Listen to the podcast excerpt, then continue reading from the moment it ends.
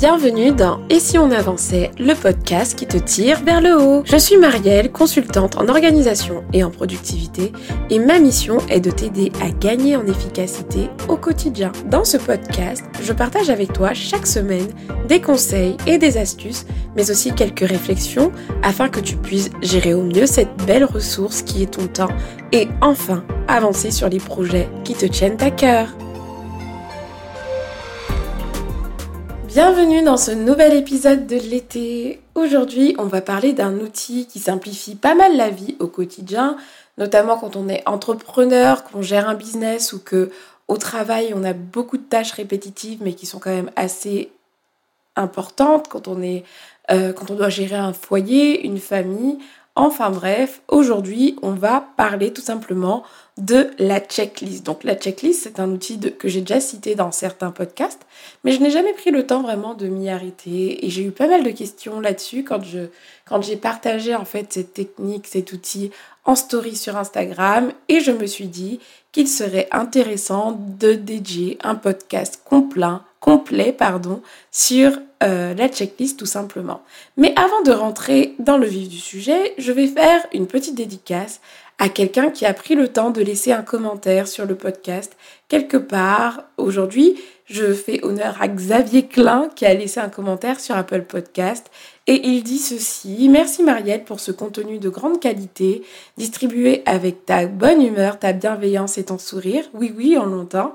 Tes conseils pertinents et qui sentent le vécu aideront à, n'en pas douter des millions de gens à reprendre le contrôle de leur temps pour atteindre la vie qu'ils visent.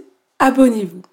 Merci beaucoup Xavier. Alors pour ceux qui ne savent pas, Xavier Klein, c'est un expert en réveil matinal. D'ailleurs, on a tout un podcast ensemble où je l'ai interviewé sur euh, le réveil matinal. Et Xavier est une très bonne connaissance sur Instagram. C'est un peu le grand frère qui est toujours là à me booster, à me motiver, à m'encourager. Et donc merci à toi Xavier si tu passes par là pour ce, pour ce commentaire et cette note euh, sur euh, Apple Podcast parce que je n'arrête pas de le répéter, mais c'est vraiment ce qui va permettre au podcast d'être euh, plus connu et d'être tout simplement vu et accessible à d'autres personnes. Parce que contrairement à des articles de blog, les podcasts c'est assez caché, donc pour qu'ils soient mis en avant, il faut en parler. Donc n'hésitez pas, si vous aimez mon contenu, à le partager ou à tout simplement laisser une note sur Apple Podcast. Non seulement ça me fait plaisir, mais en plus vous allez vous permettre à d'autres personnes de découvrir le podcast et donc ça c'est génial. Alors je vous propose de commencer. Tout d'abord, c'est quoi une checklist concrètement? Une checklist, c'est une liste de choses, une liste d'étapes, une liste d'éléments à vérifier pour une activité donnée. Jusque-là, j'espère que c'est clair pour toi. Mais en gros, tu vois, ta fameuse liste de courses que tu vas que tu utilises peut-être, c'est une sorte de checklist, par exemple. Contrairement à la to-do list qui est une liste de choses à faire, la checklist est une liste de choses à vérifier. Cet outil est un outil qui vient souvent de, des entreprises, des grandes entreprises qui ont des activités à haut risque, comme euh, l'industrie pharmaceutique par exemple, la santé ou l'aviation, sont des checklists qui sont utilisées pour vérifier que les procédures sont bien respectées. Et moi, par exemple, pour vous donner un exemple concret, je suis responsable qualité dans un établissement de santé en tant que salarié. Et mon rôle, c'est de vérifier que les procédures soient appliquées, de coordonner toute la démarche qualité et d'amélioration continue dans dans, euh, dans mon entreprise tout simplement. Et au bloc opératoire, par exemple, il existe une checklist qui est obligatoire dans tous les blocs opératoires, en tout cas de France. Cette checklist, elle est obligatoire. Elle existe pour contrôler toutes les étapes clés euh, d'un patient qui doit se faire opérer tout simplement au bloc opératoire. Et dans cette checklist, il va y avoir plein de points importants à vérifier avant l'opération, pendant l'opération et après l'opération. Et cette checklist, elle est utilisée vraiment pour chaque intervention. Il va y avoir des points clés comme vérifier l'identité du patient, vérifier le côté à opérer, vérifier l'intitulé de l'intervention. Euh, et tout ça, c'est fait en commun pour s'assurer que vraiment tout, on évite en fait qu'on met plusieurs, qu'on mette plusieurs barrières finalement de vérification pour éviter qu'il y ait une erreur au niveau de l'intervention. Alors, en quoi, à ton niveau, en fait, ça va être intéressant pour ta vie personnelle, mais aussi ta vie d'entreprise si tu gères ta société ou que, ou que tu travailles dans une entreprise, ben, ça va être utile pour plusieurs choses. À quoi bon sert de faire des checklists? On va voir le pourquoi. Pourquoi c'est intéressant pour toi de faire des checklists? Premièrement, c'est un gain de temps, car comme c'est écrit, enfin comme euh, comme c'est quelque chose qui est en format écrit généralement, parce que le but de la checklist, c'est de la formaliser, c'est pas de la garder en tête, c'est déjà de, de se décharger mentalement. Et puis, il va suffire de se référer à ce qui est écrit pour se rappeler en fait de ce qu'on a à faire. On n'a pas à euh, se dire, ouais, alors donc je dois faire ça, ça, ça, ça. Ah mince, mais est-ce que j'ai oublié quelque chose? Donc déjà, voilà, c'est écrit, donc on va gagner du temps. On n'a pas à aller rechercher l'information quelque part. Toute l'information est à un seul endroit. Donc c'est un gain de temps. Ensuite, on a aussi un gain de sûreté. Pourquoi? Parce que quand on, écrit chaque étape à faire, chaque étape à ne pas oublier, on est plus sûr en fait de ne pas se tromper en fait. C'est comme pour l'exemple du bloc opératoire. Pourquoi il y a des checklists au bloc opératoire C'est pour garantir en fait que toutes les barrières qui auraient pu, euh, si elles sont oubliées en fait, euh, causer en fait des grosses erreurs, des erreurs, des événements indésirables graves, c'est comme ça qu'on dit dans mon métier, et bien s'assurer en fait que toutes ces étapes-là, elles ne soient pas oubliées pour garantir que euh, l'activité soit bien faite, que l'intervention soit bien faite dans cet exemple.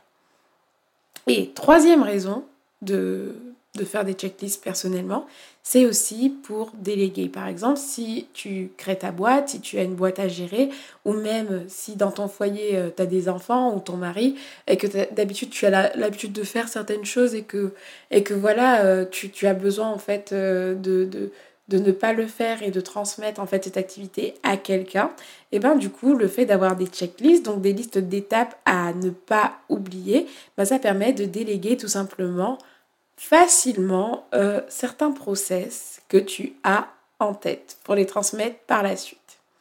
Et donc voici les trois raisons en tout cas que j'ai identifiées qui euh, voilà qui permettent de se dire que potentiellement utiliser des checklists au quotidien c'est pas une mauvaise idée. Mais maintenant, comment faire des checklists concrètement? Première étape, en fait, tu vas déterminer l'activité que tu vas checklister. Alors, il y a deux critères, tout simplement, pour identifier une tâche, quelque chose qui, que tu vas checklister. C'est la première chose, il faut que cette activité soit récurrente. Si c'est une activité que tu ne fais qu'une fois, ce n'est pas intéressant. Il faut que ce soit quelque chose que tu fais plusieurs fois, pour être sûr de ne pas oublier. Mais maintenant, bon, exceptionnellement, par exemple, moi je sais que je me suis formée dernièrement euh, à la création d'entreprises, à la gestion d'entreprises, et je me suis fait quelques checklists par rapport à cette formation, alors que certaines, c'est qu'une seule fois que je vais les faire, mais par contre, j'ai ressenti le besoin de formaliser pour ne rien oublier. Donc, ce critère-là, il est vrai, mais comme tu peux le voir dans cet exemple, il n'est pas forcément indispensable. Mais le mieux en tout cas, c'est de faire des checklists pour des tâches qui sont plutôt récurrentes en tout cas. Et deuxième critère, il faut que ça ne change jamais, que ce soit tout le temps la même chose pour que ça devienne une checklist. Parce que si à chaque fois ça change, du coup ce n'est pas une checklist, c'est plutôt une to-do list. Et puis c'est tellement variable que tu peux pas par exemple le déléguer ou autre. Et ça va être plus être quelque chose que tu vas garder en tête et que tu vas faire en mode freestyle. Et je rajouterais quelque chose, en tout cas euh, dans le type d'activité à checklister. On peut dire aussi qu'il faudrait que l'activité soit un minimum complexe parce que, par exemple, euh, faire un sandwich, j'en sais rien, mais ça sert à rien de te faire une checklist. Il faut que ce soit une activité complexe, en tout cas où tu dois atteindre un résultat donné précis et que pour atteindre ce résultat donné-là, il te faut absolument passer par telle ou telle étape. Et donc voilà, donc première étape, déterminer l'activité que tu vas checklister. Deuxième étape, ça va être de lister tous les points de vérification, toutes les étapes, tous les points clés en fait liés à cette activité que tu dois vérifier en fait ou accomplir pour que ton résultat, ton résultat soit au rendez-vous. Donc le but c'est de détailler le plus possible. Par exemple, si tu as des ressources qui sont liées à ces étapes-là, par exemple la procédure ou autre, et eh ben tu mets des liens, tu mets, tu détailles comment tu dois le faire tout simplement pour que la personne ou même toi-même, lorsque tu te remets en fait sur cette activité, tu n'as pas à aller chercher une information ailleurs. Parce qu'il faut que ce soit clair et précis, assez précis pour te contenir à cette checklist-là pour ne pas avoir à aller chercher de l'information ailleurs. Et c'est là que tu vas avoir un gain de temps. Parce que tout l'exercice, tout l'effort que tu avais fait la première fois en faisant ta, checklist pour tout centraliser, toutes les données, tout ce qu'il faut faire, bah, tu n'auras plus à recommencer tout simplement parce que ce sera fait une fois et que tu n'auras plus qu'à te référer à ce qui est écrit. Donc la deuxième étape, c'est de lister voilà, tous les points clés, toutes les étapes. Troisième étape, qui n'est pas vraiment une étape, mais il va falloir stocker quelque part en fait ta checklist. Donc si tu l'as fait sur un document Word, un document papier, moi je te conseille de la garder, de, de garder un exemplaire vierge et de faire des photocopies. Pourquoi? Parce que l'idéal, c'est de ne pas avoir à réécrire tes checklists, sinon ça devient une perte de temps. Alors le mieux, c'est d'avoir des photocopies ou alors d'avoir une version digitalisée en fait de ta checklist où tu vas aller juste la récupérer pour la cocher au fur et à mesure, pour la copier-coller. Moi par exemple, mes checklists, elles sont pour la plupart toutes enregistrées sur Trello et lorsque je fais une tâche qui nécessite une checklist, j'ai ma petite base de données de checklist qui remonte et euh, en fonction de l'intitulé de la checklist, je la mets et hop, je sais euh, toutes les étapes que j'ai à faire pour euh, la, tâche en question. Donc, trouver un endroit de stockage, mais ce qu'il faut retenir de l'étape 3, c'est surtout qu'il ne faut pas avoir à réécrire tes checklists régulièrement. Si tu l'as fait sur un format papier, pense à laisser en fait une feuille vierge pour pouvoir la photocopier et la voir sous la main euh, quand tu en auras besoin. Quatrième étape, c'est d'utiliser la checklist. Donc, il y a deux façons d'utiliser la checklist. Ça va dépendre de quel type de checklist tu as fait. Donc, soit c'est une checklist où tu regardes toutes les étapes avant de les faire. C'est un peu comme le principe euh, d'une recette. Euh, donc casser les œufs, ensuite remuer, ensuite verser de l'eau. Donc ça, c'est étape par étape, tu vas venir faire. Ou soit tu utilises ta checklist dans le mode vérification, c'est-à-dire tu fais ton action, tu fais ton activité, et c'est juste après que tu vas prendre ta checklist pour vérifier que tu as bien tout tout fait et que tu n'as rien oublié. Donc il y a deux façons principales d'utiliser des checklists et ça va être en fonction de leur, euh, de leur utilité. Et parfois, tu vois, par exemple, à cette étape, tu pourrais te dire que, bon, au bout de, au bout de, de, de, huit fois, voilà, j'ai fait cette activité huit fois, ça sert à rien de refaire une checklist. Eh ben non, parce que des fois, notre cerveau nous fait, euh, nous fait défaut. Et c'est pour ça que, par exemple, dans l'aviation, on ne peut pas se permettre de garder des procédures en tête parce que les enjeux sont énormes, par exemple. Et euh, moi, je vous dis, dans la santé, il y a pas mal d'études qui sont faites, mais il y a énormément d'erreurs, d'événements indésirables, par exemple, euh, au bloc opératoire parce que les checklists, par exemple, avant l'arrivée des checklists, ben, on pouvait se dire que tout le monde connaissait les procédures et ben non, ben, parfois euh, les personnes oubliaient de vérifier l'identité du patient et donc il y a un patient qui pouvait avoir euh, une intervention qui n'était pas la sienne. Il y a plein d'erreurs qui existent dans les dans les industries, etc., quand on ne, respecte pas la procédure et quand on se met finalement à compter sur notre cerveau et à compter juste sur notre euh, petite tête. Donc des fois, il peut y avoir des défaillances. Donc pour toutes les activités importantes, moi je vous conseille vraiment, quand c'est complexe et quand le résultat a un enjeu particulier, je vous conseille vraiment de faire des checklists et, et ce n'est pas en vain en fait. Plus vous allez en faire, plus vous allez connaître les étapes à ne pas oublier mais voilà, faut pas se dire que voilà, je l'ai fait trois fois, euh, j'ai plus besoin de checklist. Et euh, pour ça, je vous parle de l'exemple du bloc opératoire, mais il y a pas mal de petites choses comme ça où euh, même à notre niveau personnellement, si toi, voilà, on va parler de vacances, mais tu fais ta valise et tu oublies quelque chose, et eh ben ça va peut-être avoir un impact fort sur toi, par exemple.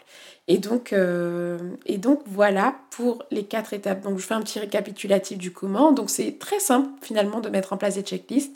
Première étape, c'est de déterminer l'activité à checklister. Deuxième étape, de lister toutes les, étapes, tous les points de vérification clés liés à l'activité en question. Ensuite, troisième étape, c'est de trouver où tu vas stocker cette information, où tu vas stocker tes checklists. Est-ce que c'est digital ou plutôt papier? Dans ce cas, avoir un stock. Et quatrième étape, d'utiliser la checklist selon deux modes.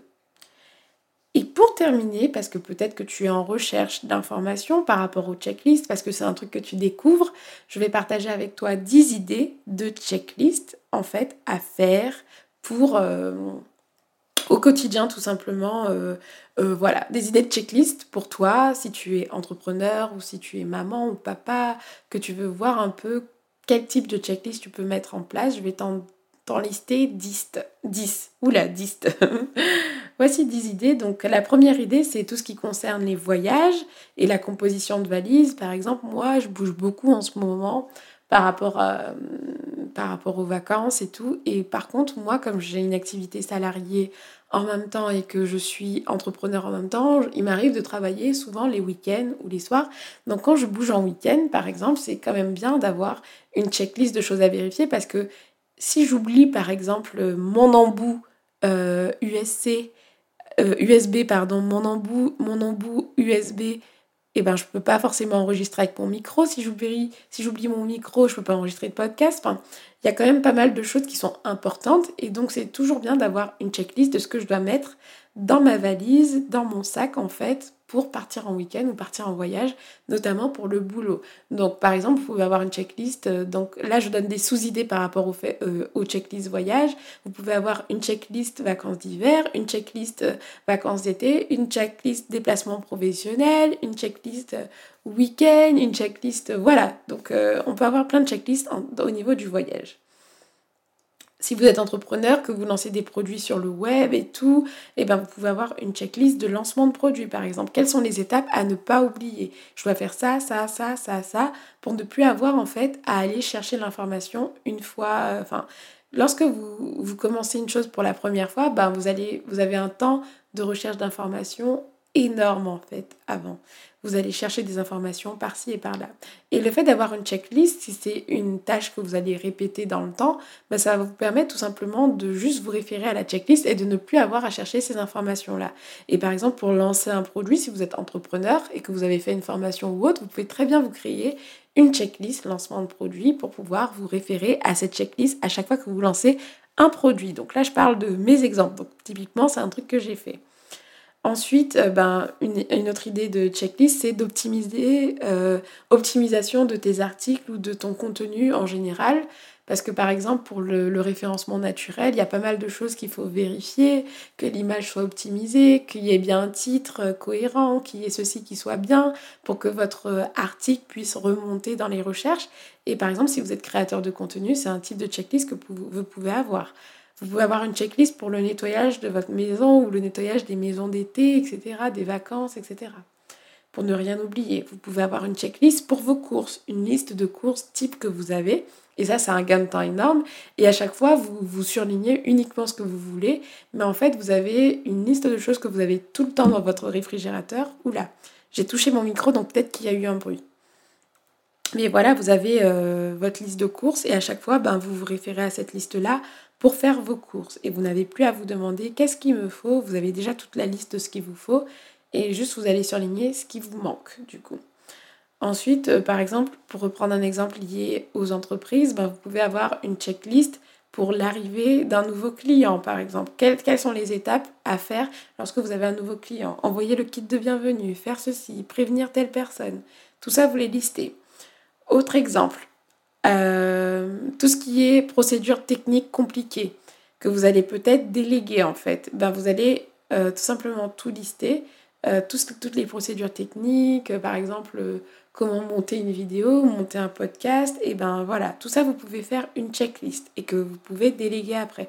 Vous pouvez aussi faire des checklists pour tout ce qui est délégable. Donc là, ça rejoint le dernier conseil, enfin la, la dernière idée. Ensuite, pour les parents, euh, checklist d'organisation d'anniversaire. Qu'est-ce qu'il faut faire? Qu'est-ce qu'il ne faut surtout pas oublier? Anniversaire ou événement pour les plus grands. Qu'est-ce que si vous êtes dans l'événementiel?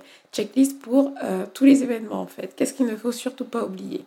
Dernier exemple euh, de checklist aussi, checklist de naissance. Si vous êtes future maman, futur parent, et eh ben vous pouvez très bien faire une checklist pour la naissance de votre bébé, qu'est-ce qu'il faut mettre dans le sac de naissance, qu'est-ce qu'il ne faut surtout pas oublier, etc.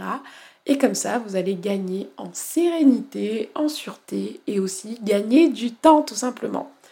Donc voilà, c'est tout pour cet épisode que j'espère que vous avez apprécié. Je ne sais pas si vous connaissiez les checklists, mais en tout cas, je trouve que c'est un outil à ne pas négliger. En tout cas, comme je disais en début d'épisode, si vous souhaitez laisser, euh, enfin, faire connaître le podcast, n'hésitez pas à le partager et à laisser une note.